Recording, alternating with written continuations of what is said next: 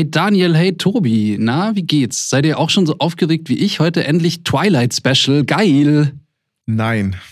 Oh, dann, ey, aber wenigstens Tarantino Special. Boah, dann, und als nächstes schlägst du Harry Potter vor oder was? Nee, auf gar keinen Fall. Bin ich raus. Ey, Alter, kein Twilight, kein Tarantino, so, weißt du was, dann mach deinen scheiß Podcast doch alleine. Ja, ihr findest eh keine zwei Deppen, die das mit dir machen. Psst. Komm, Tobi, wir, wir gehen einfach nach Polen, oder? Ja, aber mindestens vier Monate, ey, damit der mal wieder zu Verstand kommt. Ciao, Daniel. Tschüss.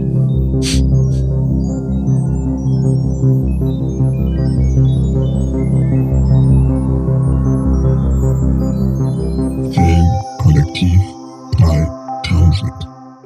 Bei der neuen Folge vom Filmkollektiv 1000 heute. Ohne Tobi und ohne Nico, weil die feinen Herren einfach viel zu viel arbeiten und mich hier alleine lassen. Das ist auch der Grund, warum es eine lange Pause gab, aber ich dachte, damit es nicht ganz so langweilig ist, mache ich mal eine neue Folge. Und weil ich nicht so gut bin, anderthalb Stunden alle zu unterhalten und mein eigenes Ding hier abzuziehen und ähm, Leute dranbleiben, habe ich mir noch zwei Gäste eingeladen, die mit mir über das super krasse Special Interest Thema sprechen. Finnische Western der 1980er. Yay. Yay. Und da gibt es keine besseren Leute als Lisa Schmelzer und Sebastian Schütt. Uh. Guten Tag. Hallöchen. Hallo. Ja, finnische Western sind echt der Oberhammer. Ja, das war schon das Fazit, Mensch. Am Ende der Sendung. Gut, damit, damit sind wir jetzt eigentlich durch, oder? ja, eigentlich, eigentlich geht es nur darum. Ja, es gibt kein besseres Genre. Und weil es zu schnell ging, machen wir einfach das richtige Thema. Eigentlich geht es heute so ein bisschen um die Arbeit in der VFX-Industrie und vor allem den spannenden Punkt, wie ist das Leben in der VFX-Industrie? Wie ist das mit Standorten, mit Rumreisen, mit Wechseln des Arbeitsortes, der Firma, der Auftraggeber. Wie ist das mit Familie dabei? Wie ist es mit Corona? Und diese ganzen spannenden Themen, über die niemand nachdenkt. Ich habe festgestellt, als ich euch beiden geschrieben habe, ob ihr Zeit habt, dass das eigentlich fantastisch passt, ohne dass ich drüber nachgedacht habe, weil ich mit Basti meinen ersten Job im Ausland hatte in Hm. Irland damals und mit Lisa meinen letzten Job im Ausland hatte in Australien. Und von daher war das eigentlich so die perfekte Mischung und äh, bin sehr froh, dass ihr da seid. Ja, danke auch. Ja, Ja, ich freue mich auch. Sehr gut. Basti ist ja auch YouTube-Experte, aber hauptsächlich ist er, genau wie Lisa, Compositing Artist. Und die spannende Frage wäre natürlich jetzt, was ist ein Comp-Artist? Und ich wäre voll dankbar, wenn ihr es mal ganz kurz erklären würdet, so wie es eure Oma erklärt. Lisa? Tatsächlich hat mein Großvater vor kurzem zu meiner totalen Überraschung äh, korrekt erklärt, was ich beruflich mache, was ich ehrlicherweise von den meisten Menschen im Umfeld nie Hm. erwarte.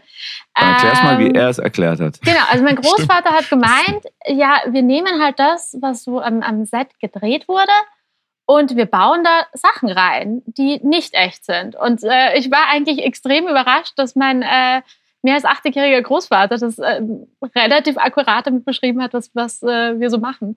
Äh, wir sind die, die ähm, alles, was äh, gedreht wurde, kommt am Ende zu uns und alles, was Leute wie 3D-Artists oder, oder Matte-Painting-Artists, also alles, was am Computer generiert wurde, was ihr auch im Film seht, das fügen wir am Ende zusammen. Also wir sind die Menschen, die dann, wenn ihr einen Dinosaurier durch, irgendwo durch einen Film laufen seht, die vielleicht jetzt nicht den Dinosaurier gemacht haben, aber die dafür sorgen, dass am Ende so wirkt, als wäre da ein echter Dinosaurier i- i- auf dem Set gewesen. Also wir sind die, das- die es zusammenbauen am Ende. Also es ist ein bisschen Photoshop. Genau, Photoshop für Bewegtbild ist das, wie ich es immer eine gern gute beschreibe, gegenüber ja. Leuten, die wissen, was Photoshop ist. Ja. Äh, Stimmt, das ist aber da ist mein. Großvater, glaube ich, raus. Insofern, äh, Aber dann läuft mal wieder Gefahr, dass die Leute dann denken, dass man zeichnet. Stimmt, man malt das ja, ne? Ja. Ja. ja, dann kommt als nächstes immer die Frage, du kannst doch nur voll gut zeichnen. Nee, ich Ja. Kann wirklich nicht zeichnen. Das möchte niemand sehen. Gar nicht. Ich bin wirklich schlecht. Also ich habe keine Ahnung, könnt ihr gut zeichnen? Nicht wirklich. Ich meine, Nee. Basti und ich sind ja durch die gleiche Uni und wir mussten beide sehr viel Zeit am Zeichentisch verbringen im ähm, ersten Semester. Und ich glaube, Ja. wir beide mochten es nicht so sehr. Ja, ja, ja. Aber das finde ich total cool. Mich hat ehrlicherweise nie jemand dazu gezwungen, dass ich mal wirklich mich hinsetze und einen Stift in die Hand nehme. Und das ist eigentlich was, was äh, ich sehr gut finde, wenn das Leute können. Und ich finde es sehr skurril, dass es eigentlich so viele Leute, also gerade Compositor, so oft nicht können. Es ist ganz komisch, dass ganz viele Leute, die eher so im 3D-Bereich und die, die eigentlich was Technischeres und was, weiter entfernt vom finalen Bild ist, äh, machen, häufig besser zeichnen können als die Leute, die am Ende das finale Bild zusammensetzen. Mir fehlt es eigentlich auch jetzt als Skill, ähm, so wie auch mir so ein bisschen von Schulzeit die Mathematik äh, oder Physik fehlt eigentlich jetzt, ähm, hätte ich mir auch nicht damals vorgestellt, Mhm. dass es so wichtig sein könnte, vielleicht im Job, da können wir vielleicht später nochmal zu sprechen kommen. Aber äh, Zeichnen wäre, wäre in dem Sinne eigentlich schon ein, ein wichtiger Skill. Manchmal, wir arbeiten ja mit Dingen, die eigentlich nicht da sind oder Mhm. da waren.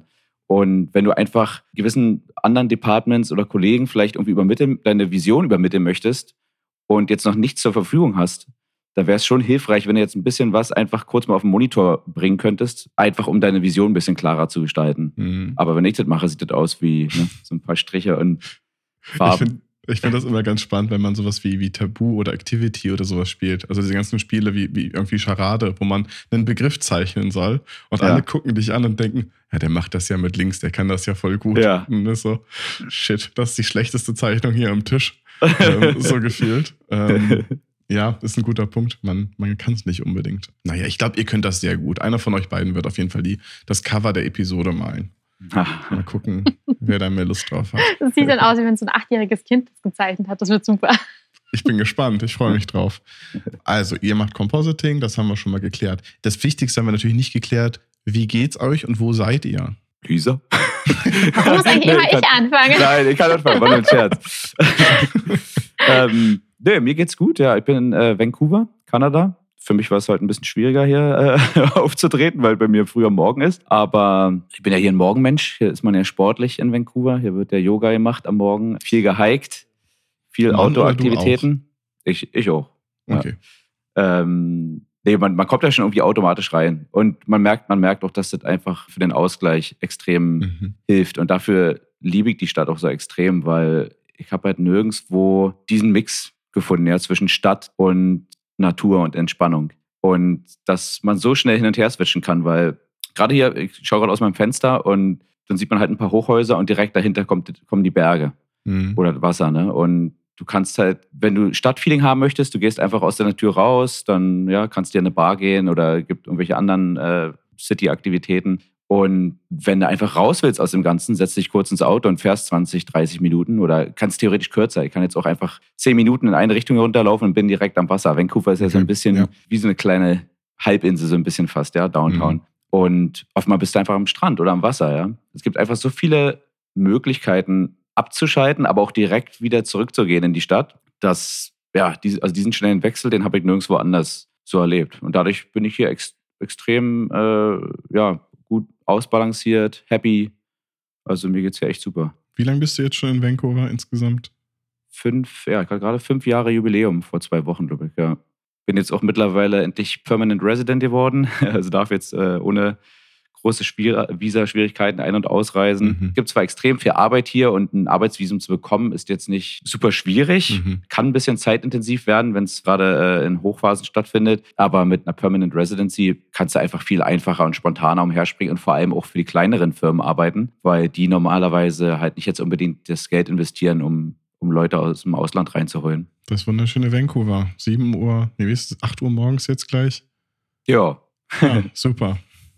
Lisa, und du? Ja, ich bin in Berlin, also gleich wie Daniel. Ähm, sitze gerade in Berlin in meiner Wohnung. Hier ist es nicht früher Morgen, sondern es geht gerade draußen die Sonne unter. Das ist jetzt mittlerweile am Dunkelwerden. Äh, bei uns ist es halb sechs am Abend, das ist Sonntag. Es war für Berlin sehr entspanntes Wochenende. Insofern bin ich jetzt äh, voll motiviert auch für diesen Podcast und äh, finde es schön, mit euch beiden mal wieder zu quatschen. Weil gerade äh, Sebastian habe ich ja lange nicht gesehen. Das letzte Mal tatsächlich in Vancouver vor zwei, drei Jahren, vier Jahren. Nee, irgendwann haben wir uns auch in, in Berlin mal getroffen. Du bist irgendwann auf der Straße mal vorbeigelaufen, als du das letzte Mal hier warst. Ja, Ganz, stimmt. ganz kurz. Ja. Ich glaube Ganz vor äh? Sommer 2019. Das kann sein, ja. Dann haben wir uns Ja. 2019 das letzte Mal gesehen. Das ist schon eine kleine Welt, diese. Also irgendwie auch nicht. Ich finde das ja so spannend, dass die ganzen Leute, die man mal kannte, man arbeitet mit denen zusammen und auf einmal sind sie in ganz anderen Ländern und dann trifft man sich mal wieder oder man besucht sich in dem anderen Land, weil man auch auf einmal da arbeitet. Das war für mich in Australien so verrückt, als ich dann da hingegangen bin und dann bei einem Team von 400 Leuten sechs Leute auf einmal von meiner Uni war, die ich mal irgendwann auf einer Party getroffen habe oder auch noch nicht direkt, aber man kommt irgendwo in irgendeine Stadt, eine fremde Stadt und da sind immer irgendwie Leute, mit denen man sich connecten kann. Ja. Immer gleich so eine gemeinsame, so eine gemeinsame Interesse und was, worüber man reden kann. Und das finde ich, finde ich super, super spannend und das verbindet einen. Und entsprechend wäre auch so ein bisschen die, die wichtigste oder eine der spannendsten Fragen immer, warum macht man den ganzen Quatsch? Also jetzt zum einen, warum macht man VFX?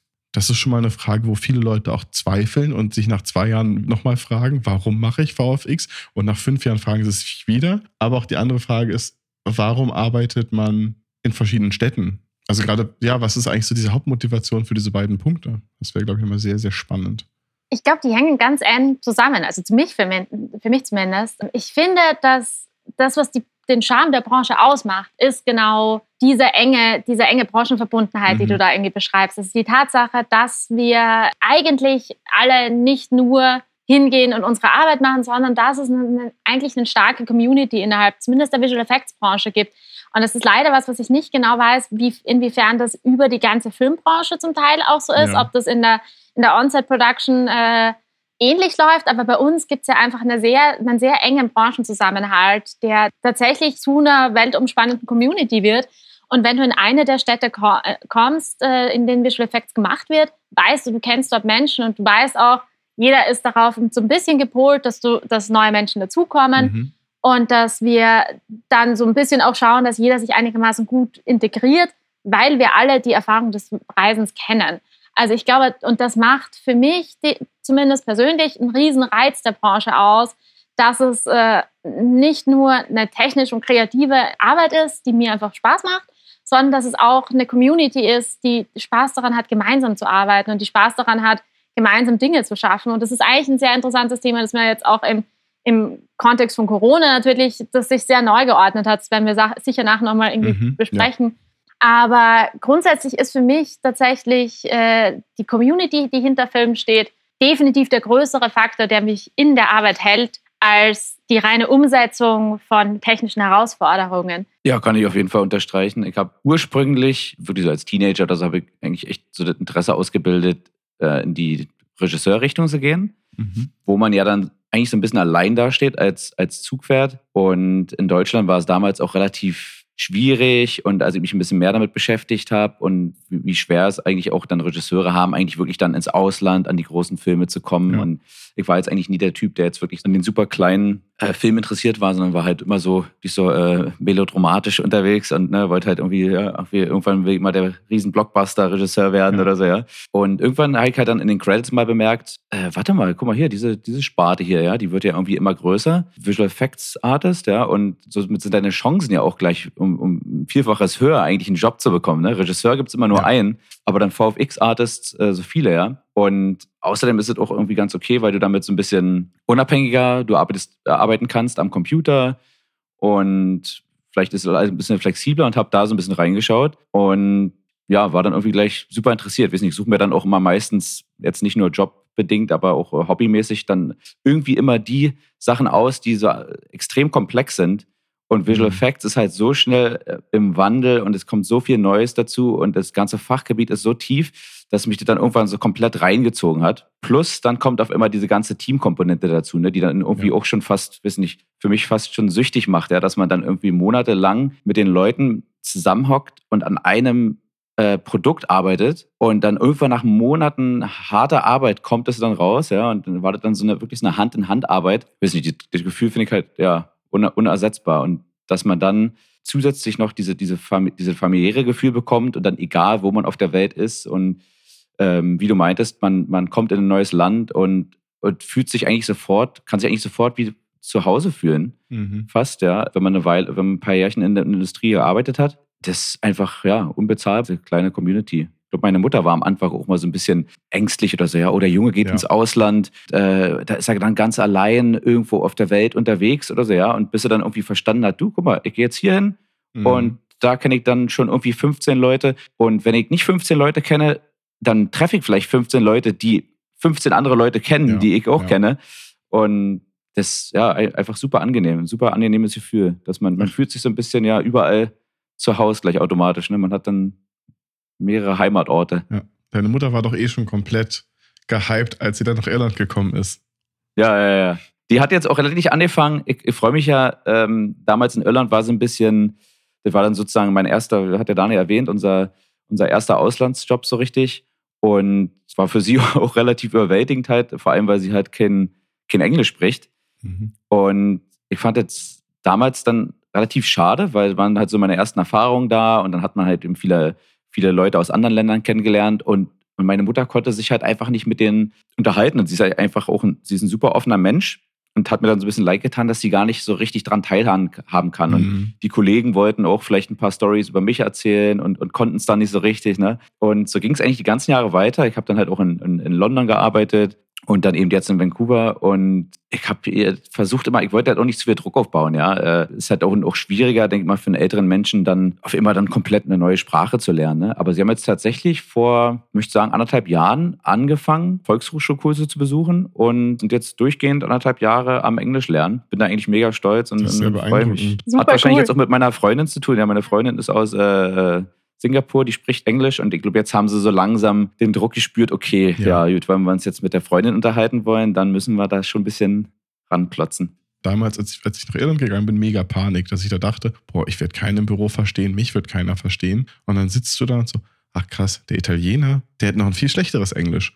Oder Aber das ändert nichts daran, dass du nichts verstehst. Also ich bin Genau, in Australien nee, genau. in, in den ersten Dailies gesessen und ich war echt, ich war durchaus überzeugt von meinen Englisch-Skills. Also ich Mhm. war, ich hatte das Gefühl, du kriegst das schon hin.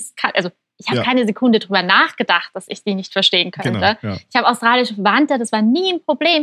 Ich saß in den ersten Dailies und habe gedacht, shit, ich verstehe sie einfach nicht.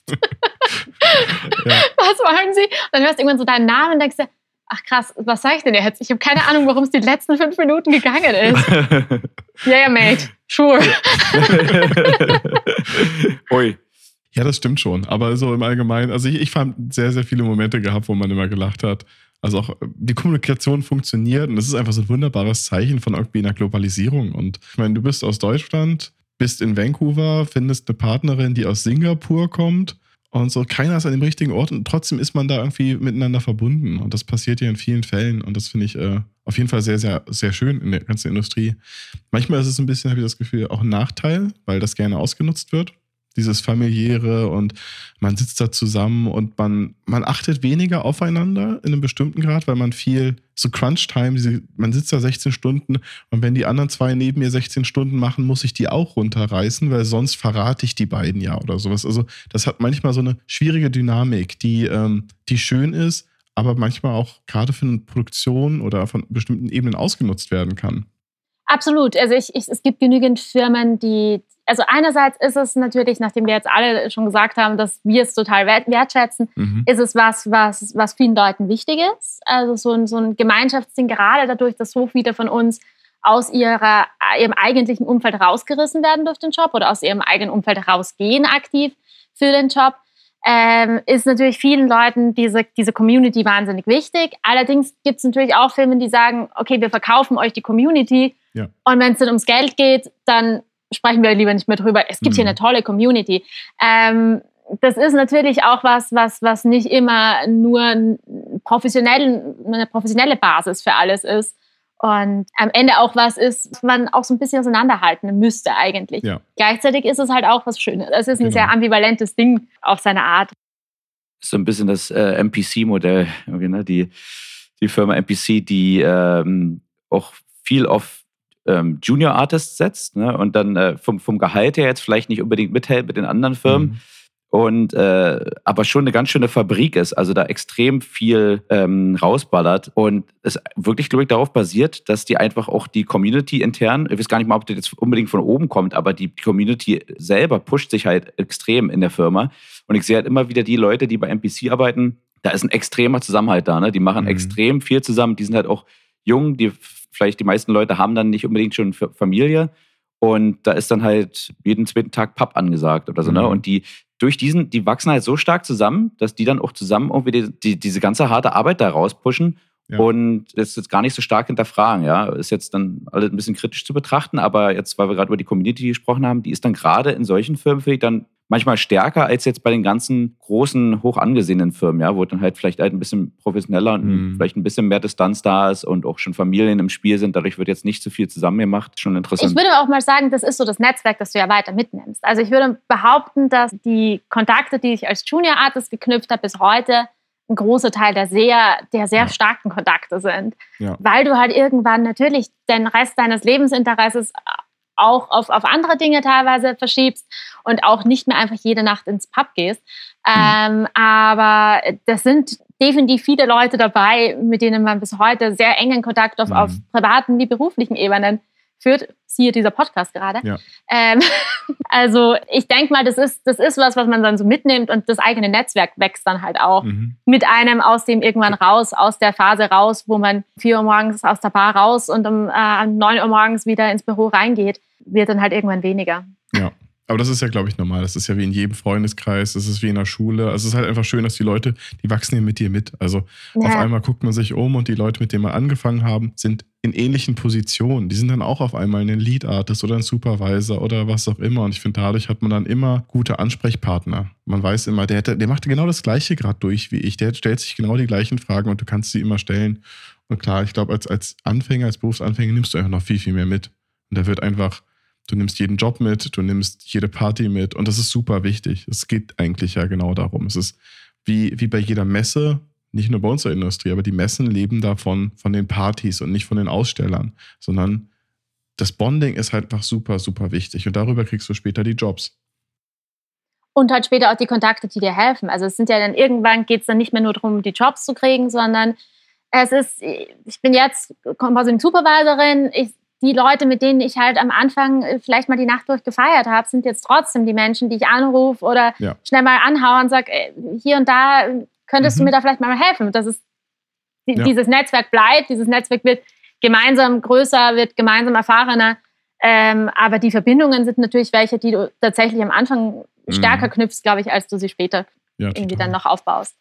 Ich weiß nicht, ob wir da jetzt schon zu dem Thema hinwollen, aber äh, da sehe ich jetzt halt gerade so ein bisschen die Problematik äh, bezüglich Covid, Ja. dass die ganze neue Generation, die jetzt, die jetzt gerade reinkommt, dass die dieses Gefühl gar nicht Mhm. übermittelt bekommt. Ne? Die starten in den ganzen Firmen von zu Hause. Da gibt es dann kurze, äh, kurze Einführung per Zoom oder so, ja. Und dann war es das vielleicht schon wieder. Und dann hängt es halt davon ab, wie die jeweilige Firma dann versucht, die Leute einzugliedern. Aber dieser ganze Community-Push, ne, den man bekommt, wenn man da zusammen startet, erster gemeinsamer Tag, ja, man hat vielleicht noch 20 andere Leute neben sich sitzen Mhm. und man, man bondet so, sofort gleich am Anfang, ja. Fehlt jetzt halt irgendwie, ne? Tut mir so ein bisschen leid für die, für, ja. für die. Äh, aber es ist auch interessant zu sehen, was die jetzt daraus machen, wohin sich das bewegt. Es ist wahnsinnig interessant zu sehen, wo sich hinentwickelt. Also ich sehe es auch als, also ich, ich sehe, äh, das ist eine große Herausforderung für alle äh, im, im Sinne auch von zusammen lernen und voneinander lernen, was was ist, was man in, was in der Branche nie aufhört. Dafür Mhm. entwickelt sich das, was wir machen, viel zu schnell.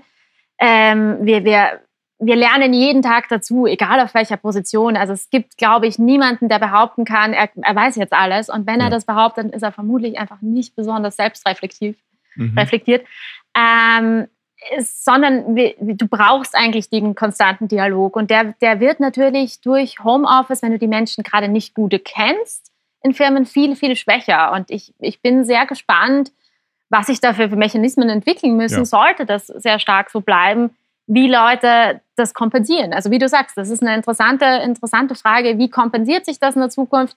Weil irgendwie muss, muss man das ja trotzdem aufbauen. Also Ja, Menschen müssen trotzdem lernen. Menschen müssen trotzdem voneinander lernen, weil es gibt für unseren Bereich gar nicht, also es gibt für, für, für klassische Filmtheorie gibt es ja sehr viele Ressourcen, da da sind Visual Effects innerhalb der Filmbranche vielleicht ein bisschen anders oder vielleicht redet sich das jeder Bereich dann auch so ein bisschen ein, dass man ein bisschen anders ist. Ähm, es gibt für, für das, was wir machen, auf, gerade auf dem höheren Niveau dann nicht mehr die Ressourcen, wo du sagst, dann liest er halt die zwei Bücher und dann kennst du Mhm. dich aus und, und dann hier gibt es dieses Standardwerk, weil jedes Standardwerk, das es gibt, ist in dem Moment, wo es publiziert wird, Ja. auch schon wieder veraltet. Die Sache entwickelt sich so schnell, dass in Wirklichkeit die beste Ressource, die du hast, sind deine Kollegen. Und das werden sie in unserem Bereich immer bleiben. Genau, das ist für, für, für junge Leute, also für Anfänger oder auch ist nicht nur auf die bezogen, aber für alle Leute, die nicht mehr nebeneinander sitzen, ist das super schwierig. Und diese Hemmschwelle, Fragen zu stellen, dann schreibst du da irgendwas in so einen anonymen Chat rein und du weißt nicht, ob du was zurückkriegst. Und die anderen Leute, dann wird man sofort wieder verurteilt, weil man es nicht weiß oder was auch immer. Das ist so auch wie dieses klassische Zigarettenrauchen oder sowas. Dieser Informationsfluss, der entsteht. Der entsteht aber eher, wenn du dich mit den Leuten triffst. Ob es beim Bier ist, bei der Arbeit oder bei was auch immer. Aber dann tauschst du dich aus und dann lernst du. Und ich finde, das habe ich damals, als das mit der, mit der ganzen, nicht mit Corona, sondern mit der Filmindustrie für mich losging, ähm, also auch in dem VFX-Bereich, war ja so ein bisschen dieses Heuschrecken-Ding. VFX-Industrie ist dahin gegangen, wo, Subs wo, wo ähm, Tax-Subsidies oder irgendwelche Steuervergünstigungen waren. Es hatte weniger an irgendeinen Ort gebunden, sondern du hast halt da gearbeitet oder die Firma ist dahin gegangen, wo sie eine Steuervergünstigung hatte. Deswegen war auf einmal London, war durch Harry Potter und durch andere Produktionen auf einmal europaweit das Ding. Jeder ist nach London gegangen, egal ob die Arbeitsverhältnisse gut waren, egal wie die Preise waren, aber wenn du am Film arbeiten wolltest, bist du nach London gegangen. Und danach ist man auf einmal nach Vancouver, nach Montreal, nach, nach Australien, nach LA. Es gibt immer so, äh, das verteilt sich immer so wellenförmig.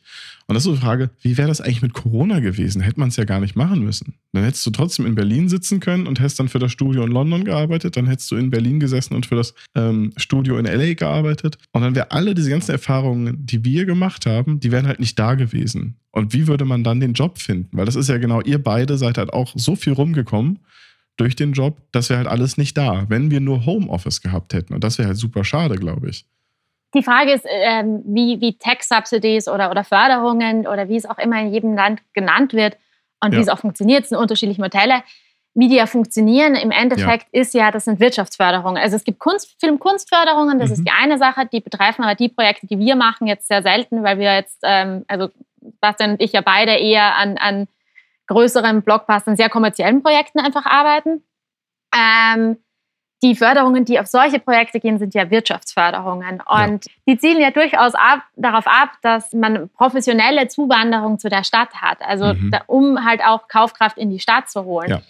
Gäbe es denn überhaupt das Interesse von einer Stadt wie Vancouver, irgendwelche Tax-Subsidies zu machen, wenn die Menschen, die dadurch gefördert werden, gar nicht mehr in die Stadt kommen, um das Geld mhm. auszugeben? Ja. Also ich, ich denke, wenn, wenn wir äh, schon seit vielen mehr Jahren so ein System hätten, wo alle remote von irgendwo arbeiten.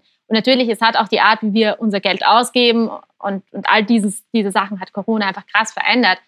Aber äh, gäbe es dann überhaupt Filmförderungen und Tax-Subsidies in der Form, die wir jetzt sehen?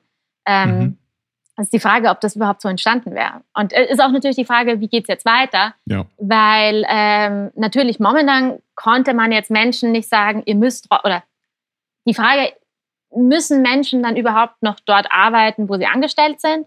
Mhm. Und was bedeutet das für diese Förderrichtlinien, die sehr unterschiedlich sind? Manche sagen ja, es muss nur äh, die Arbeit an dem Ort verbracht werden. Andere sagen, du musst dort gemeldet sein, mhm. wo du deine Arbeit verbringst. Und eine dritte sagt, du musst halt beim Erbringen der Arbeit physisch dort anwesend ja. sein. Also ja. da gibt es ja jetzt, das wird eine interessante Diskussion der Branche in den nächsten Jahren, äh, wie diese Förderungen neu ausgerichtet werden. Also jetzt natürlich ein sehr technisches, sehr trockenes Thema und ich bin jetzt auch keine Produzentin, um es ganz im Detail aus, auszuführen.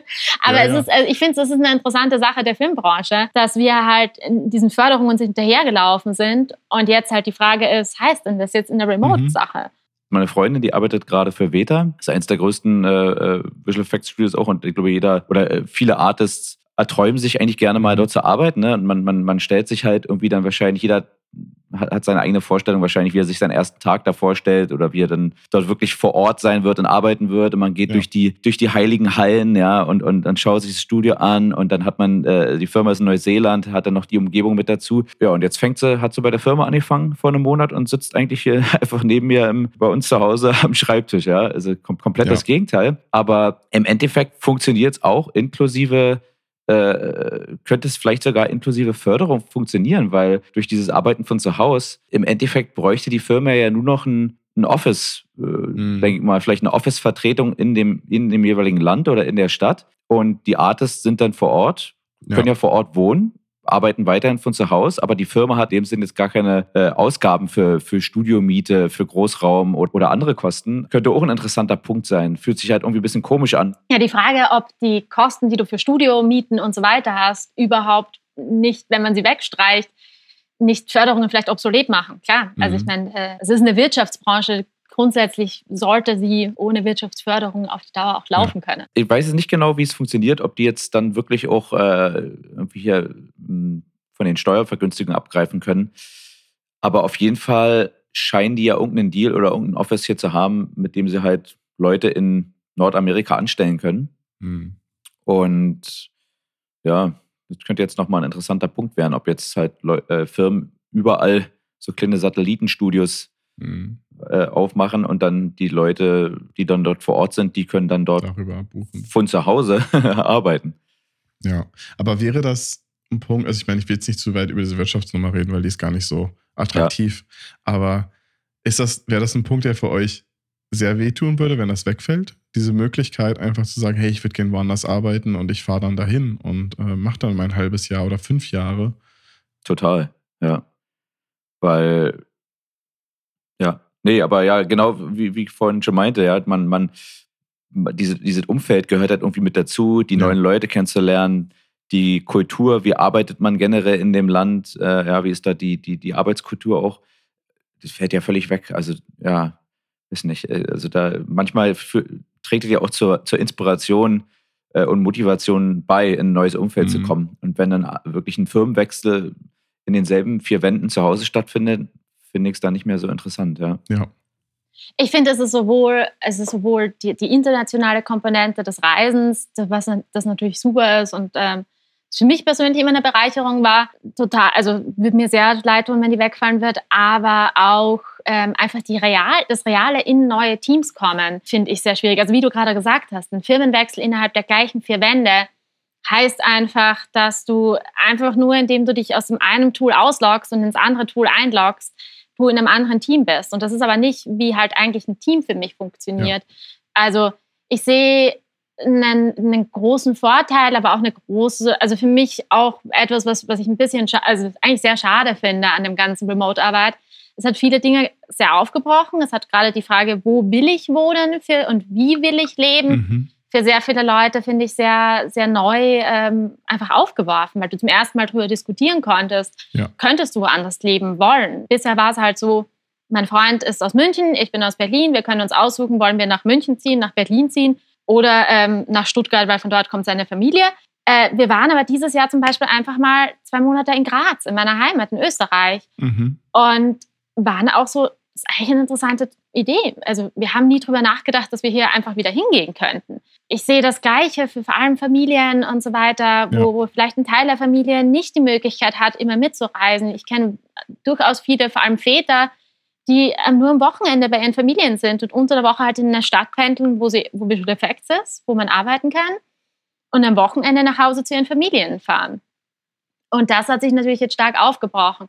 Auf der anderen Seite finde ich halt, nachdem ich es am Anfang auch gemeint habe, es ist für mich das, was die Branche irgendwie sehr ausmacht, diese Community und äh, was für mich auch die, die Art, wie Menschen in der Branche lernen und sich entwickeln, und das gehört für uns alle, finde ich, weiterhin dazu, ähm, sehr verändert hat. Also insofern, ich, ich, die Vorstellung, dass es in der Zukunft keine realen Teams mehr gibt und wir, wie du sagst, uns einfach nur noch von Team zu Team einloggen, ähm, ist für mich eine, nicht die Vorstellung, die ich mir immer gewünscht habe, quasi für die Mhm. Branche. Aber man wird sehr sehen, wie sich es verändert. Also vielleicht kommen da auch, auch durchaus noch spannende neue Aspekte. ist halt die Sache, wir, wir vermissen es halt vielleicht, ja, weil wir, wir sind es halt gewohnt, ne? Wenn jetzt, es wäre wirklich Ja. interessant zu wissen, die neuen Leute, die reinkommen, die, für, für die ist ja vielleicht so der wirklich Hauptaugenmerk, ne? Wie, oh, das ist so, das ist so cool, ich, ich kann flexibel bleiben und ich kann arbeiten von wo ich will und so Ja. weiter, ne? Also da liegt vielleicht ein ganz anderer Schwerpunkt äh, vorher, so, also So wie ja eh schon die ganze Zeit immer die Über über man das Gefühl hat, dass die Generation nach uns viel, viel mehr auf Work-Life-Balance aus ist. Also bei uns kommt das ja auch. Dann sind sie aber mit Visual Effects falsch. genau, genau, das wollte ich gerade sagen. Also bei uns kommt das, glaube ich, jetzt, je älter man wird, umso mehr merkt man das, dass es eigentlich auch voll cool ist, wenn man die Zeit, die man da reingesteckt hat, dass man dann vielleicht mit dem Geld was machen kann oder einfach auch irgendwas anderes lebt. Aber ja, das ist halt einfach VFX ist das untypisch und da bin ich auch gespannt, wie sich das verändert.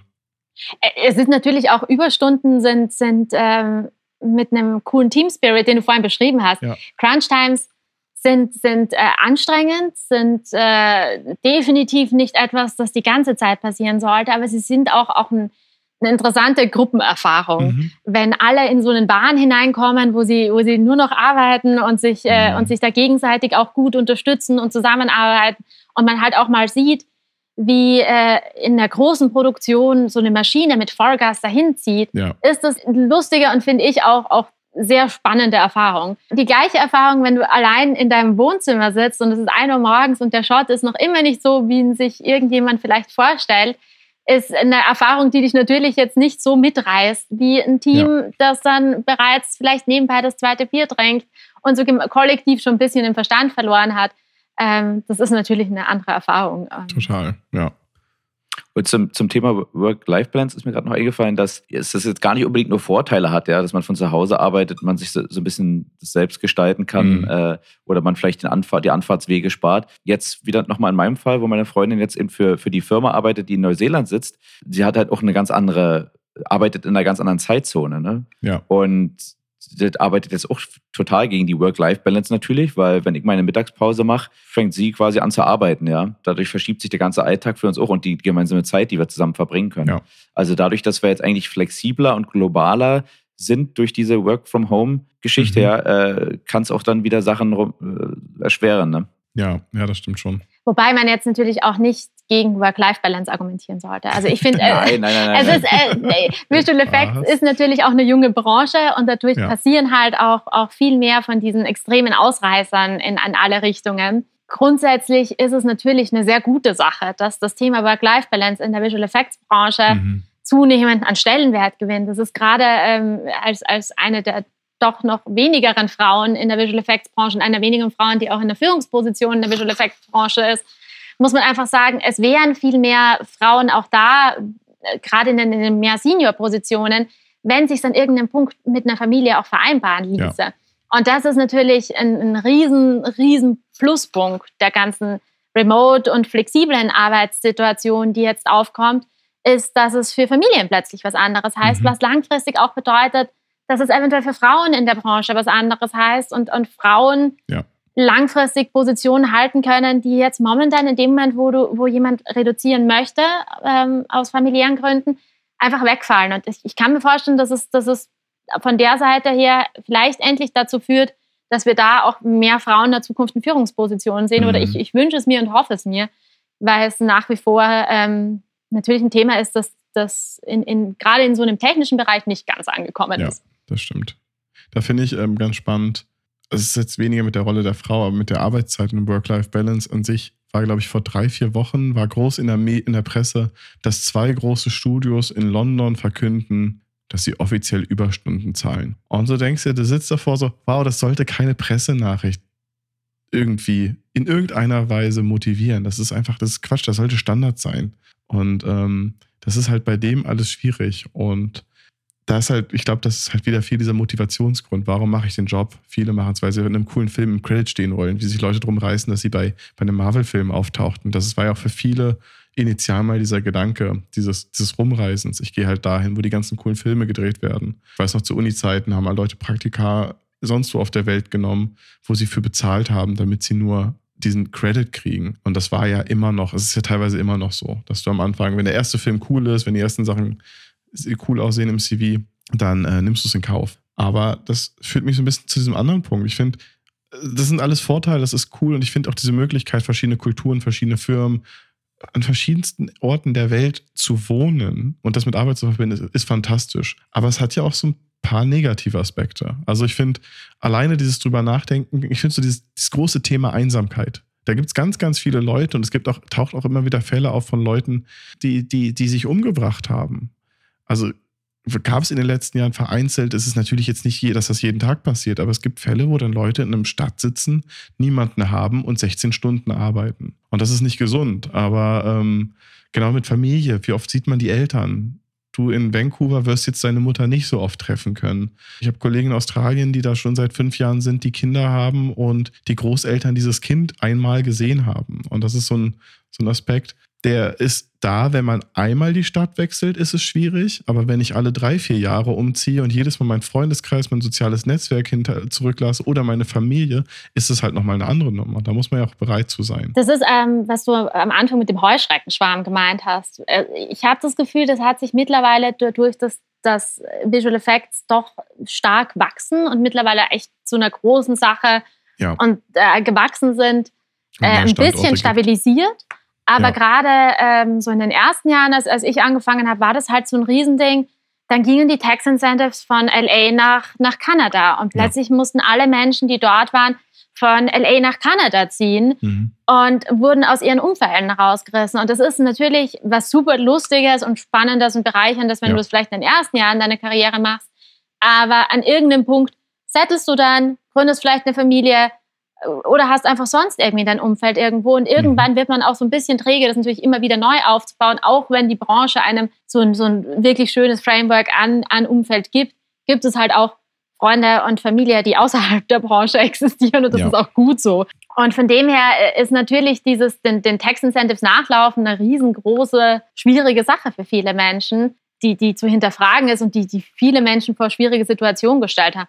Die Frage ist nur, weil du das Thema Einsamkeit ansprichst, jetzt angenommen, es würde jetzt so bleiben, wie wir es gerade im Moment sehen, dass wir äh, zu einem guten Teil nicht mehr umziehen müssen, weil wir Ja. remote arbeiten, dann hast du halt viele Menschen, die jetzt allein zu Hause Das stimmt. sitzen, seit eineinhalb Jahren, seit, Ja. seit wir mit dieser Pandemie irgendwie konfrontiert sind, gibt es Menschen, die waren einfach nur zu Hause und Mhm. nur in Remote-Situationen, wo Ja. sie vielleicht auch nicht viel rausgehen. Und jetzt ähm, sind wir gerade eine technischere Branche, wo viele, Viele Menschen Nerds. jetzt nicht die extrovertiertesten Menschen sind. Du hast Nerds gesagt, passt, ja, wir sind eine Nerdbranche. Ich, du, ich nehme mich da nicht raus, von daher. da, da, also ich, ich glaube, dass man da auch viel leichter den Blick für viele Menschen Mhm. verliert, mit denen wir Ja. arbeiten. Womit ich so ein bisschen Probleme habe, ist so der Identitätsverlust. Das, Mhm. Oder vielleicht nicht Identitätsverlust, aber so Verlieren der Wurzeln so ein bisschen. Ja, Ich weiß nicht, weiß jetzt eigentlich nicht mehr genau, wo ich hingehöre. Ne? Ich, ich habe das Gefühl, überall, wo ich gearbeitet habe, lasse ich so einen kleinen Teil von mir zurück. Mhm. Und es ist auch schön zu wissen, dass der da ist und ich kann auch immer wieder dahin zurückkehren und finde den Teil. Ne? Aber ich bin jetzt so ein bisschen überall verteilt, ja. Und äh, also ich, ich bin Berliner, kann man ja nicht anders, äh, kann man ja nicht überhören.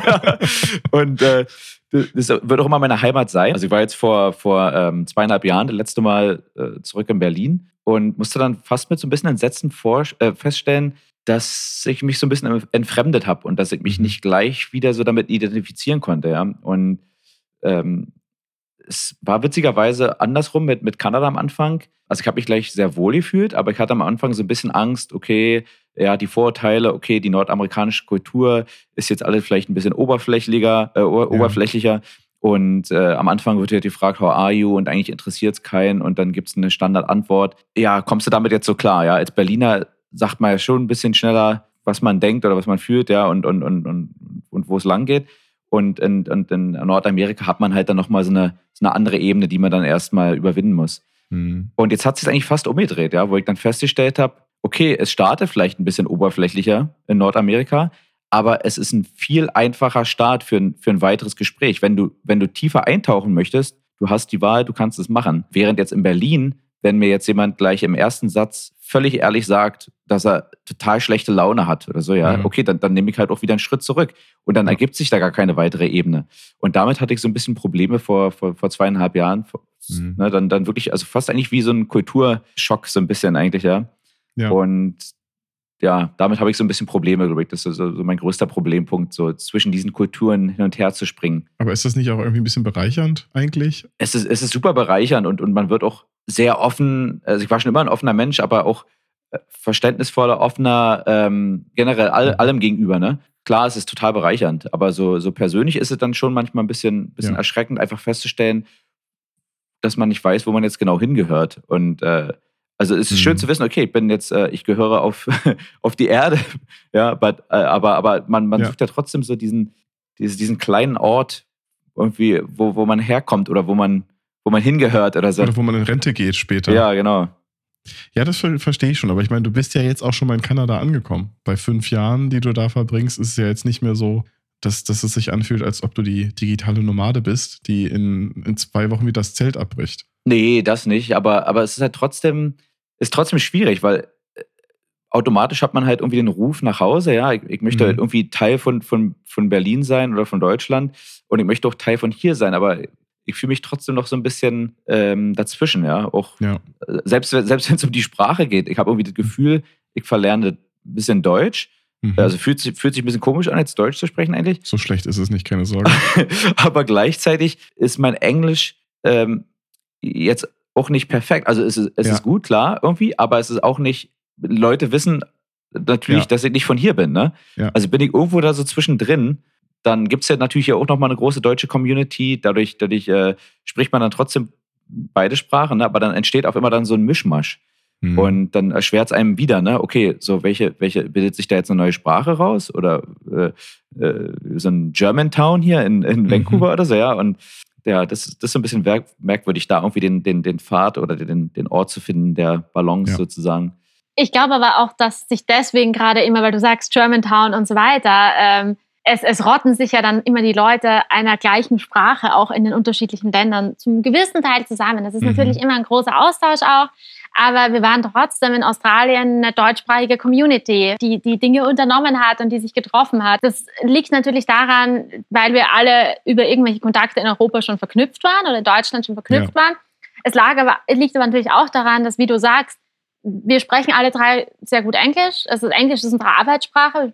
Ich, alle unsere beruflichen Gespräche finden auf Englisch statt. Und trotzdem wird man sich nie so gut ausdrücken können wie eine eigene Muttersprache. Von dem her ist, ist natürlich der Bezugspunkt Muttersprache ein- einfach einer, der bleibt. Und der Grund, warum sich dann halt ein Germantown in Vancouver bildet. Mhm. Und äh, ich war, als ich vor drei Jahren euch also das letzte Mal drüben war, wir waren ja auch in der großen deutschen Runde dann abends irgendwo im Pub. Also so ist es halt auch, Ja. dass man dann überall seine, seine Leute von zu Hause auch wieder trifft. Ist aber sicher auch eine der Stützen, die einem diese Branche, in der viele Menschen halt um die Welt ziehen, so ein bisschen mitgibt, dass man, egal wo man hinkommt, man, man findet auch Menschen der gleichen Kultur. Mhm. Und ähm, ich habe auch, als ich in Japan gelebt habe, mit den Leuten dann Ostern gefeiert und es gab Ostereier und dabei ist wirklich Ostern in Japan was, wovon niemand irgendwie was Ja. mitbekommt. Also es gibt Weihnachten natürlich, das wird ihnen durch die Medien so ein bisschen rübergeschwappt und von dem her würdest du wahrscheinlich irgendwo einen Weihnachtsmarkt finden oder zumindest irgendwie Weihnachtsflair. Aber Mhm. Ostern ist kein Thema, weil es ja auch keine christliche Kultur ist. Ja. Und klar war dann trotzdem bei uns Ostern, okay, es ist Ostern, jetzt gibt es Ostereier und wir machen irgendwie eine kleine Sache und setzen uns zusammen und machen uns einen netten Abend. Mhm. Ähm, in einem Land, in dem es sonst natürlich für niemanden was bedeutet hat. Also ich Ja. war vor zwei Wochen hier auf dem Oktoberfest. Bei euch gibt es ein Ja. Oktoberfest. In München findet es heuer nicht statt. Ich war einmal in meinem Leben auf dem Oktoberfest und das war in Dublin. Und das war schrecklich. In Japan gab es auch ein Oktoberfest, so ist Was? ja. War bestimmt sehr gut auch. Siehst du, das verbindet schon alle Menschen, das Das Oktoberfest. Oktoberfest verbindet die Ja. Welt. Ja. Ja, ja, die Wir haben dann Bayern. jeden Tag äh, Langsam die Weltherrscher. hier in der, in der Brauerei, da- ich war hier in so einer, so einer äh, Microbrewery und da haben sie dann auch jeden, Mhm. äh, jeden Tag das Outfit des Tages gekürt oder so. Ja, und da war dann wirklich äh, Okay. jeden Tag einfach, hat er inner, äh, einfach eine Kette Weißwürste um, um den Hals gehangen und hat den Preis abgestaubt. War das alles oder hat er noch mehr angehabt? Nee, war auch noch. Also war wirklich schon, sah, sah auch sonst traditionell aus. Also schon, schon, nicht, schon nicht schlecht Okay. gemacht, aber ja, ist natürlich auch nicht, ne? Ist, ist natürlich die, die amerikanische Variante hier ein bisschen und nordamerikanische. Daniel und ich hatten beide aus, aus Berliner Perspektive sofort natürlich einen nackten Kerl mit Ja. Hals im Kopf. Ja. Aber dafür äh, kriegst du wahrscheinlich in Kanada ganz schön Stress. Hier musst du nur in den richtigen Club gehen. ja. Meinst du, da gibt es auch Oktoberfest? Du meinst äh, Oktoberfest Oktoberfest? Oder so? Das wäre spannend. Naja, vielleicht kommt Basti nächstes Jahr dafür mal wieder nach Berlin. Oh. Ja. Das ist noch die nächste Sache. Siehst du, dass jetzt hier eigentlich ein paar Leute in, letztens auch in, äh, in Berlin waren oder in, in Deutschland generell und dann mehr Clubs kennen als ich, ja, oder, oder die ganzen neuen Clubs, also war jetzt vielleicht noch ein bisschen vor, vor Mhm. Corona, ähm, da, da trägt dann wieder dazu bei, ne, dass, dass so ein bisschen die Identität verloren geht und ich dann gar nicht mehr, ich merke, okay, ich kann den Leuten eigentlich gar nicht mehr helfen, jetzt ihren, Mhm. ihre, ihren Urlaub zu planen in Berlin, weil ich habe einfach gar keine Ahnung. Aber das liegt daran, dass wir alt werden. Also das, Wahrscheinlich das auch. ich lebe hier und ich kann dir trotzdem nicht sagen, welcher Club gerade angesagt ist. Ja, das machen wir dann in der nächsten äh, Club Genau, 3000. gehen wir so, wir gehen Clubs testen und berichten dann aus den Clubs. Ach, es wird Spaß. Das wird die besten Tonaufnahmen überhaupt. Aber weil ihr es gesagt hattet, auch mit diesen, mit diesen deutschen Gruppierungen, ich fand das damals in Australien, in Melbourne, hatte ich das in der Firma halt nicht. Da war keiner deutsch. Äh, Ich glaube, ein, zwei, äh, die waren in einem anderen Department, das habe ich erst am Ende kennengelernt. Und das war so eine Zeit, wo ich auf einmal so viel mehr angefangen habe, deutschsprachige Podcasts zu hören. Und nicht, weil ich irgendwie, weil irg- irgendwie hat es mir gefehlt. Das war so einfach nur da gesessen und habe fünf Stunden bei der Arbeit Leuten zugehört, wie sie auf Deutsch über irgendwas sprechen. Und das hat sich auch sehr, das war jetzt nicht unbedingt Heimweh, aber es fehlte irgendwie. Und wenn du dann anfängst, in Englisch zu denken, in Englisch zu träumen, was Leute sagen, die sich an Träume erinnern können, aber wenn das irgendwie so passiert, dann, dann ist auf einmal alles ganz, ganz anders. Und dann finde ich, ist man auf einmal weit weg. Also ich finde dieser Moment, Ja. wo man im Kopf umswitcht. Aber ich finde, Heimatmedien sind sowieso ein Riesending. Also ich bin seit zehn Jahren mittlerweile fast in Deutschland.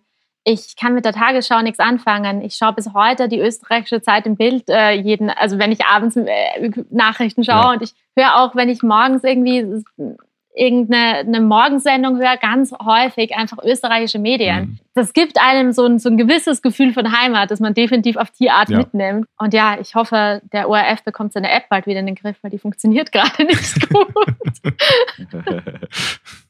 Unsere Reichweite hilft hier bestimmt. Genau, also ich, ich hoffe, das hört jetzt jemand. Ähm, die ORF TVTX funktioniert gerade echt nur, nur sehr schlecht und das in der Zeit, wo in österreichischer Politik, genau, in der österreichischen. Politik gerade durchaus was passieren würde. Das ist äh, Ich bin da auch manchmal ein bisschen creepy, muss ich sagen, ähm, wenn ich dann auch lange Zeit nicht zu Hause Mhm. war und ich laufe hier durch die, durch die Stadt und höre dann vielleicht eine Touristengruppe oder auch jemanden Deutschen, der, der hier wohnt. ist mir letztens auch wieder passiert, dann, dann werde ich schon mal ein bisschen langsamer. und und höchst.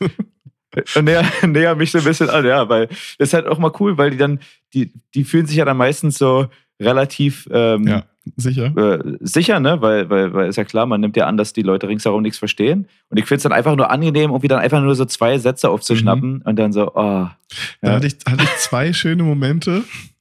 Einmal in Dublin, als auch so eine Gruppe deutscher äh, Junggesellinnen in, den, in so einen Pub gekommen sind und dann nur rumgepöbelt haben, weil wir von mit der Gruppe nicht interagiert haben und denen kein, kein Geld gegeben haben für Kurze und sowas. Und sie dachten halt, dass sie dass wir sie nicht verstehen. Und das war sehr witzig, dann am Ende den auf Deutsch nochmal Tschüss zu sagen und ähm, in das Gesicht zu sehen. Und das andere hatte ich mal einen Moment in Berlin. Da bin ich aus Dublin gekommen und da war noch jemand, der hier im Podcast mit dabei ist. Ich weiß nicht, wer von euch beiden das war.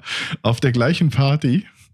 Und da wurde angefangen, lautstark auf Deutsch über sich, über irgendwelche Leute ähm, aufzuregen und zu sagen, wie dumm die doch sind, die direkt daneben standen, mit dem Gedanken, ah, die verstehen mich ja nicht, weil die sprechen ja alle kein Deutsch.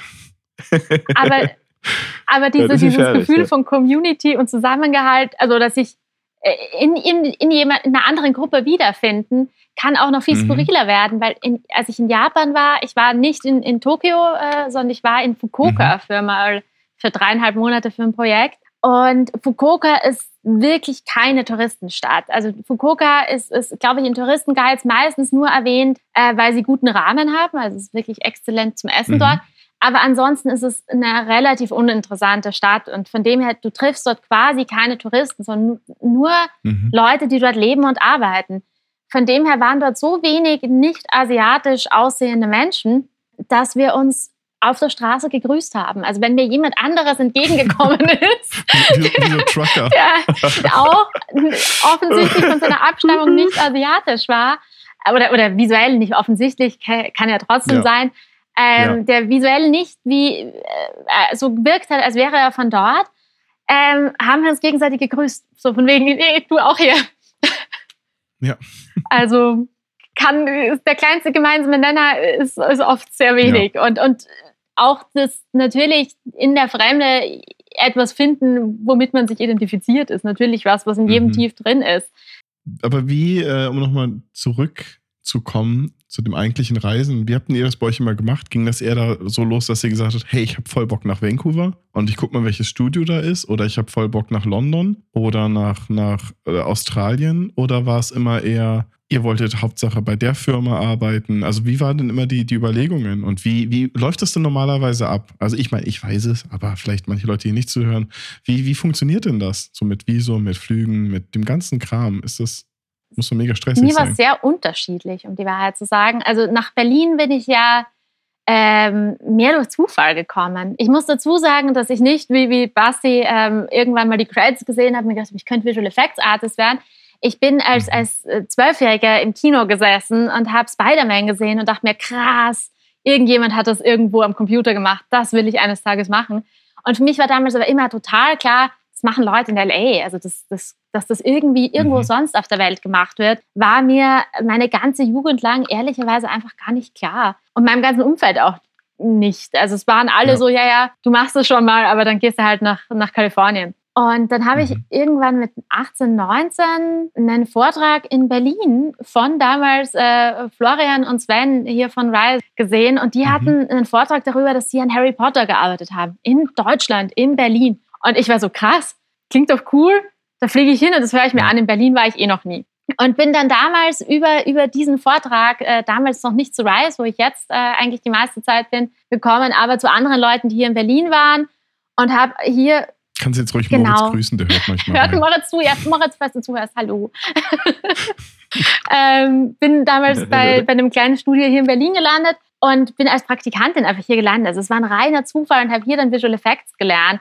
Ähnlich war der Zufall mit Japan damals. Einer der, von der Firma äh, mhm. hier in Berlin, also es war damals ein, es ist ein Studio, das Movie Brights heißt, ging dann nach, nach Japan ähm, und hat dann irgendwie von dort mal mir geschrieben, hat gemeint, ey, hast du Bock vorbeizukommen? Und ich war so, krass, ja klar, klar habe ich Bock nach Japan zu hm. kommen. Also das waren so die ersten zwei äh, Geschichten, waren eher Zufälle. Australien war dagegen so, dass ich einfach Familie in Australien habe und ich ja. ehrlicherweise einfach mal in das Land wollte, wo ein großer Teil meiner Familie lebt und bin dann einfach mal privat rübergereist, habe meine Familie besucht, die ich zum Teil kannte, zum Teil auch gar nicht kannte und habe mir gedacht, okay, ich nutze das jetzt einfach. Ich ähm, schreibe die vier, fünf Studios, die es in Australien gibt, einfach an und sage, hey, ich bin da habt ihr Lust mit mir zu reden? Und tatsächlich hatten das zwei und einer davon hat mir im Anschluss einen Job angeboten. Und äh, ein paar Monate später saß ich bei, bei dir, bei Daniel auf der Couch und habe gemeint, ey Daniel, ich habe heute einen Job in Australien unterschrieben. Und mhm. du hast gemeint, coole Sache, sollte ich auch machen. Und,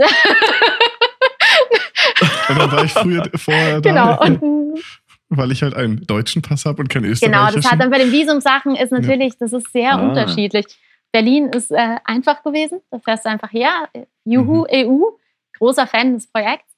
Ähm, äh, Japan hat damals die Firma äh, für mich auch gemacht. Mhm. Es war, muss ich auch sagen, hättest du gar keine andere Chance gehabt, ähm, weil ein japanisches Visum, wenn du nicht Japanisch sprichst und nicht Kanji schreiben kannst, äh, mhm unmöglich zu bekommen ist. Also selbst im, im japanischen Immigration Office, wo, man, wo ich ein paar Mal hin musste, kannst du ohne einen Dolmetscher nichts machen. Die werden dich nicht okay. auf Englisch, also Englisch als Kommunikationssprache in Japan ist ehrlicherweise hoffnungslos. Insofern brauchst du jemanden vor Ort, der dir das ermöglicht.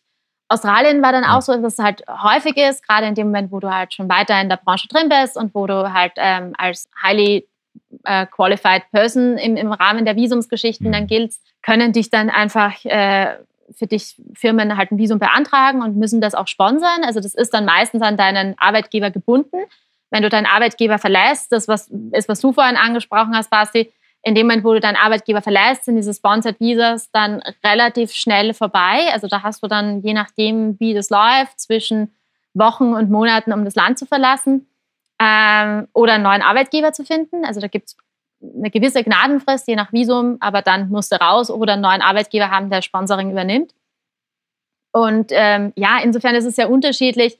Aber sobald du länger in der Branche arbeitest, sind die meisten Visas halt diese Sponsored Visas, bis man dann wie ja. du auf eine Permanent Residency geht.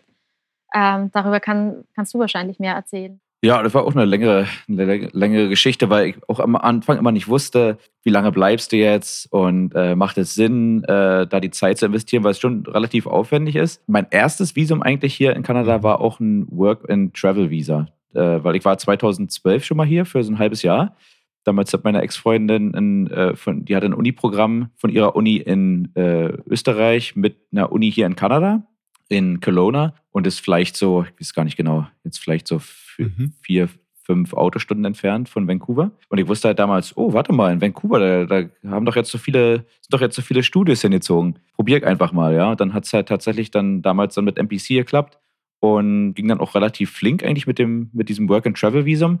Und das Gute dabei ist halt, dass du dass es halt nicht firmengebunden ist. Ne? Du bekommst dann halt ein Jahr. Ich hätte dann eben sogar innerhalb theoretisch wechseln können oder hätte ich jetzt den Job verloren, wäre jetzt auch nicht so schlimm gewesen. Also war damals irgendwie eine, eine sichere Nummer. Das ist halt ein super cooler Einstieg für junge Leute. Also da, weil so kommst du halt ins Ausland, ohne dass jemand, dass eine Firma sich für dich einsetzt, für dich äh, den finanziellen Aufwand hat, dir ein Visum zu sponsern, Ja. was ja einfach in- wirklich Geld kostet auch. Das war, was Daniel vorhin, Daniel vorhin gemeint hat Genau. bezüglich Australien.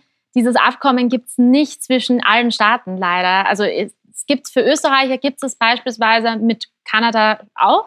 Mit Australien gibt es leider kein Work-and-Travel-Abkommen für Österreicher. Das heißt, ähm, obwohl ich unter der Altersgrenze gewesen wäre, die für Work-and-Travel ähm, relevant ist, konnte ich leider kein Work-and-Travel-Visum bekommen. Also ich musste dann, also auch die Firma dort natürlich überzeugen, dass die für mich durch diesen ganzen Prozess gehen und äh, einen Immigration-Anwalt äh, sich besorgen oder hatten die natürlich, weil die mehr Leute hatten und, und den ganzen Prozess für dich machen. Und das ist natürlich ein Investment, das eine Firma für junge Artists ähm, nicht so schnell macht wie für natürlich erfahrenere. Und dementsprechend sind diese Work-and-Travel-Visas natürlich super cool, um für junge Leute, um Auslandserfahrung zu sammeln.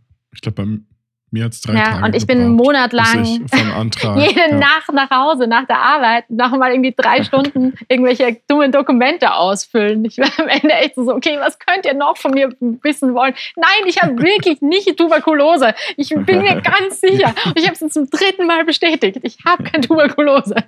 Es scheint echt ein Riesenstress zu sein, dass Leute mit Tuberkulose nach Australien emigrieren. Mhm. Ja. Ja, für, für, die, für die Permanent Residency war es auch ein extremer Aufwand an, an, an Dokumenten. Ist auch Wahnsinn. Man, man sieht es halt so ein bisschen, ist halt so ein bisschen, basiert so ein bisschen auf dem Verständnis, auf dem nordamerikanischen Verständnis, ähm, weil vieles für Europäer ein bisschen härter, also schwieriger auszufüllen ist, einfach durch die Mhm. offenen Grenzen. Und äh, es müssen halt Führungszeugnisse eingereicht werden von Ländern, in denen du ge gelebt hast, länger als sechs Monate.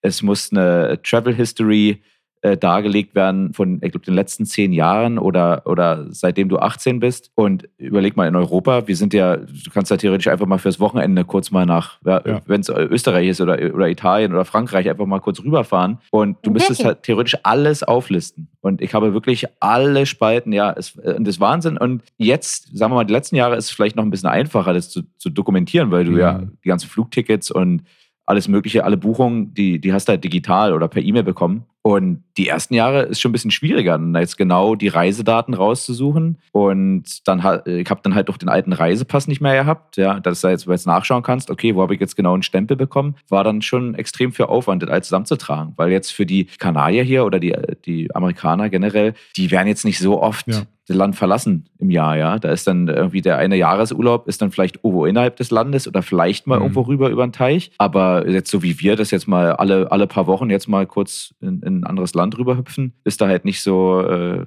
ja, gängig, ne? Und dadurch wissen die wahrscheinlich gar nicht, was das für ein Aufwand sein kann als Europäer, diese ganzen Ja, Sachen das hat Corona auszufüllen jetzt auch und, und einzureichen. Da konnte man einfach auch in Europa nicht mehr so einfach über die Grenzen. Du musst jedes Mal ein Pre-Travel Clearance irgendwas ausfüllen.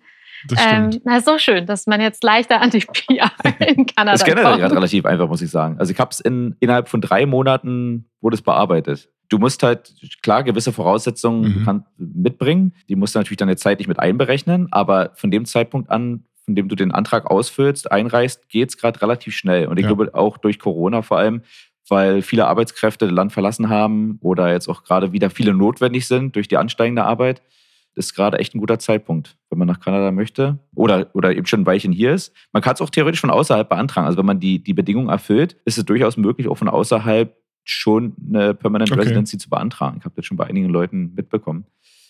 Ja, also Basti, Genau. der Botschafter. Du machst da sehr schön Werbung für Kanada. Also falls, falls Sie nach Kanada wollen, rufen Sebastian, Sie Sebastian Schütt an. Er Ja. kann Ihnen sagen, genau, Ja. alle direkt bei ihm mich an, anrufen. er macht es, er erklärt es. Aber jetzt ist doch gerade euer, euer Thanksgiving ist durch. Jetzt ist ja auch Quatsch. Genau, jetzt zahlt es sich nicht mehr aus. Also deswegen kommt jetzt keiner mehr. stimmt. Wir haben auch Ja. immer noch Leftover im Kühlschrank. Ja, das sind, das sind schon sehr viele wichtige Punkte. Ich will es jetzt auch nicht zu lang machen. Aber ich hätte noch eine oder zwei super wichtige Fragen. Lieblingsland und Lieblingsprojekt? Und ist es über, ist da ein Overlap? Weil ich fange mal an, weil ihr denkt, und ich kannte die Frage ja schon. Ich glaube, bei mir war es definitiv in den letzten Jahren, hat äh, auch Australien mit dem Lego-Film gewonnen, weil genau diese ganzen Boxen, über die wir vorhin gesprochen haben, abgehakt worden in einem neuen Land mit Leuten, die selber alle neu im Land sind. Coolen Projekt, in einem coolen neuen Arbeitsumfeld, sodass man sehr schnell so eine Community hatte, sich nach zwei Tagen nicht einsam gefühlt hat und da gemeinsam irgendwie drei Monate lang diese Stadt entdecken konnte und gleichzeitig Spaß an der Arbeit hatte. So, das war für mich so genauso, wie es sein sollte, dieses, diese Auslandserfahrung. Und der Film war gut, aber ähm, das ist dann auch immer noch ein nettes, netter Bonus. Lieblingsland ist tatsächlich Kanada äh, Mhm. geworden. Ja. Und äh, Lieblingsprojekt aber eigentlich äh, Anonymous. Ähm, das war sogar noch bevor Echt? wir in Irland zusammengearbeitet haben. Ähm, Ja. Praktikum eigentlich eher. In Berlin oder eigentlich in Potsdam, Babelsberg. Unser Türöffner für Irland, obwohl ich nicht äh, mit bei deinem Ja, Praktikum war. das stimmt. Ja, das hat, das hat äh, eigentlich alles losge losgetreten. Ähm, Mhm. äh, Ich muss dazu sagen, persönlich, so die persönliche Zeit an sich äh, war damals nicht unbedingt die beste. Da bin ich gerade durch eine schwierige Phase durchgegangen. Aber vom rein arbeitstechnischen immer noch eins meiner Lieblingsprojekte, weil aus dem einfachen Mhm. Grund der ganze Ansatz war, dass, die, dass das Visual Effects Studio direkt am Produktionsort des Films, also am Drehort, angesiedelt wurde Mhm. das hat einfach nochmal äh, erstmal auf die Community-Gedanken nochmal zu sprechen, extrem zusammengeschweißt, weil man nicht nur Teil des VFX-Teams war, sondern auch des gesamten Teams. Und es hat auch einfach teilweise Arbeit äh, erleichtert, weil normalerweise kommen wir ja im, im, im VFX-Bereich erst so richtig nach dem Filmdreh in Schwung.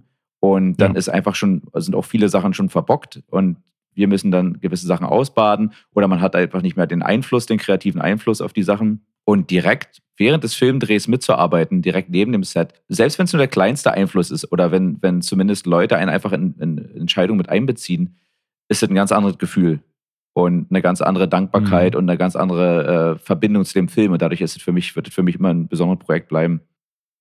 Ähm, so, ich bin letzter. Ähm, Lieblingsstadt oder Lieblingsort ähm, war, glaube ich, auch Sydney. Sydney war, es ist eine Hammerstadt, ist leider viel zu weit weg von, von allem anderen, was Mhm. mir in meinem Leben so wichtig ist. Äh, deswegen äh, nicht dort geblieben. Aber ich ähm, teile äh, das mit dir, Daniel, dass das einfach eine super, super coole Stadt war und ein super cooler Ort. Vielleicht auch aus einer ähnlichen Beschreibung, warum, wie du am Anfang Vancouver beschrieben hast. Sydney ist halt, ähm, du gehst ich bin vor der Arbeit surfen gegangen. Wir sind mittags irgendwie in den Centennial Park laufen gegangen und ähm, oder zum Meer gefahren und abends äh, ist man auch wieder irgendwo draußen gewesen. Das war einfach von, von der gesamten Kultur her für mich was sehr beeindruckendes und was mir sehr gut gefallen hat. Und es war eine wahnsinnig nette äh, Runde an Menschen dort. Also war eine super coole Mhm. Zeit. Lieblingsprojekt war es nicht. Ähm, äh, Lieblingsprojekt, ich würde ähnlich wie bei dir sagen, mein am Ende Door-Opener-Projekt, ähm, das mich dann in, in, doch in, die Visual Effect, in der Visual Effects-Branche mich wirklich Fuß fassen hat lassen, war äh, mit Daniel gemeinsam, äh, Richard the Stork. Ich würde sagen, das war das Projekt, was für mich wahrscheinlich das prägendste am Ende war. Ähm, es gab davor Mhm. ein zweites, war Lost Place. Das war auch, da habe ich, hab ich überhaupt Compositing gelernt. Aber Richard the Stork war für mich äh, vor allem von, vom ganzen Team Spirit her und so definitiv das, das mir ähm, am intensivsten jetzt so geblieben ist. Und ähm, am Ende mit dieser wahnsinnig süßen Premiere geendet hat im, im Zoopalast Ja. in Berlin mit irgendwie 400 Kindern, die da irgendwie nicht auf ihren Sitzen bleiben konnten. Also das, das war definitiv das Projekt, das bei mir so am, am längsten ging. Generell ist es ja so, man hat an super coolen Projekten über die Jahre gearbeitet und große, große Namen dabei und so weiter. Äh, für mich persönlich sind am Ende aber nicht die größten Projekte, die, die, die für Mhm. mich zu langfristig prägenden Projekten geworden sind, sondern definitiv die mit den coolsten Teams. Sehr schön. Dann sind wir, glaube ich, durch. Außer ihr wollt noch irgendwas hinzufügen, irgendwas, was euch unter Nägeln brannt und ihr nicht sagen durftet. Hattest du nicht noch eine zweite wichtige Frage? Stimmt, du hast es zwei. Lieb, Lieb, Lieblingsland Oh, und okay, ja. Lieblingsprojekt. Ach so, das sind zwei okay. Fragen. Wenn man es richtig, wenn man es richtig äh, betont. Ich kann dir noch irgendwas anderes fragen. Schuhgröße, Lieblingsessen, was auch immer. Aber ich glaube, ich glaube für Hast jetzt. du keine Kaffeemaschine, Basti? Warum musstest du in der Früh extra Kaffee holen gehen? Ich habe gerade nur so einen, äh, wie heißt denn der? Top, Stovetop oder so, diesen italienischen ja, Dings, ne? Da bin ich aber am Morgen, weiß nicht, da bin ich zu faul. es Ja. ist so anstrengend. Deshalb, Wobei, ja, also, nee. ähm, so viel Außerdem zu ich- machen. Sorry. Ja, na, außer, außerdem hilft es irgendwie beim Aufwachen, finde ich halt, wenn man mal irgendwie kurz raus, Jetzt ist gerade wieder hier, äh, Vancouver ist ja auch so ein bisschen für den Regen bekannt. äh, hat jetzt wieder angefangen mhm. und dann kommen noch ein paar Wassertropfen dazu und dann hat es mir ein bisschen geholfen zum, zum Aufwachen eigentlich. Sehr Aber gut. ja, Kaffeemaschinen im, im Bezug auf das Thema rumziehen und nicht an einem Ort sein. Ich war die letzten Monate vor allem mit meinem Freund in München. Wir haben von, von München aus gearbeitet, auch für ein Münchner Studio.